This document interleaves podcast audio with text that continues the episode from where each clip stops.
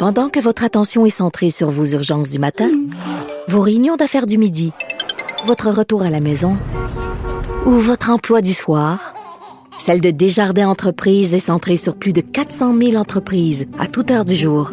Grâce à notre connaissance des secteurs d'activité et à notre accompagnement spécialisé, nous aidons les entrepreneurs à relever chaque défi pour qu'ils puissent rester centrés sur ce qui compte, le développement de leur entreprise.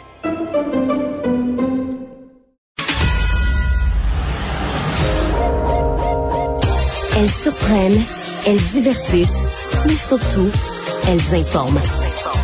Vous écoutez Caroline Saint-Hilaire et Varda Étienne.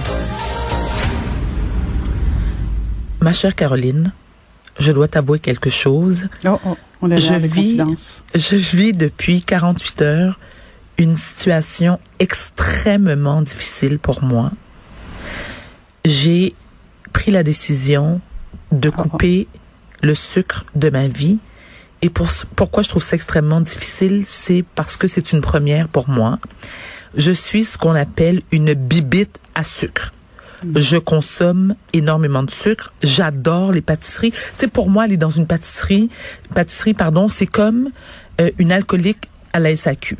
Ben, c'est une drogue, le sucre. une drogue, tu dis, tellement que lorsque je vais soit, euh, tu sais, euh, au Tim Horton, pour pas le nommer, j'y vais une première fois, je commande une boîte de 12 beignes, je mets une cagoule ou une perruque, je retourne, Ben voyons. je change ma voix, puis je commande une autre boîte de... Ça, Non, non, non, non, non, non, non, non, tu comprends pas, là. Tu, com- tu comprends pas. Puis là, je m'installe avec mon 2 litres de crème glacée. Puis c'est pas une question. Puis, tu sais, j'en consomme pour toutes sortes de raisons. Je suis de bonne humeur, j'en mange. Je suis déprimée, j'en mange. J'ai une bonne nouvelle, j'en mange. Et ça provoque chez moi, tu sais, j'ai des roches de sucre. Et j'ai compris, premièrement, bon, déjà, de un, c'est hyper mauvais pour la santé, mais ça me, ça me, tu sais, je, suis addict. Tu sais, c'est Ben addictif, le sucre. Donc, j'ai coupé ça et je te jure, Caroline, ça provoque chez moi des tremblements. Ah, ça me rend de mauvaise humeur. Mais C'est moi qui paye pour. oui. Toi et tous les membres de mon entourage, mais ce que je ce que je souhaite surtout c'est perdre du poids, Hum.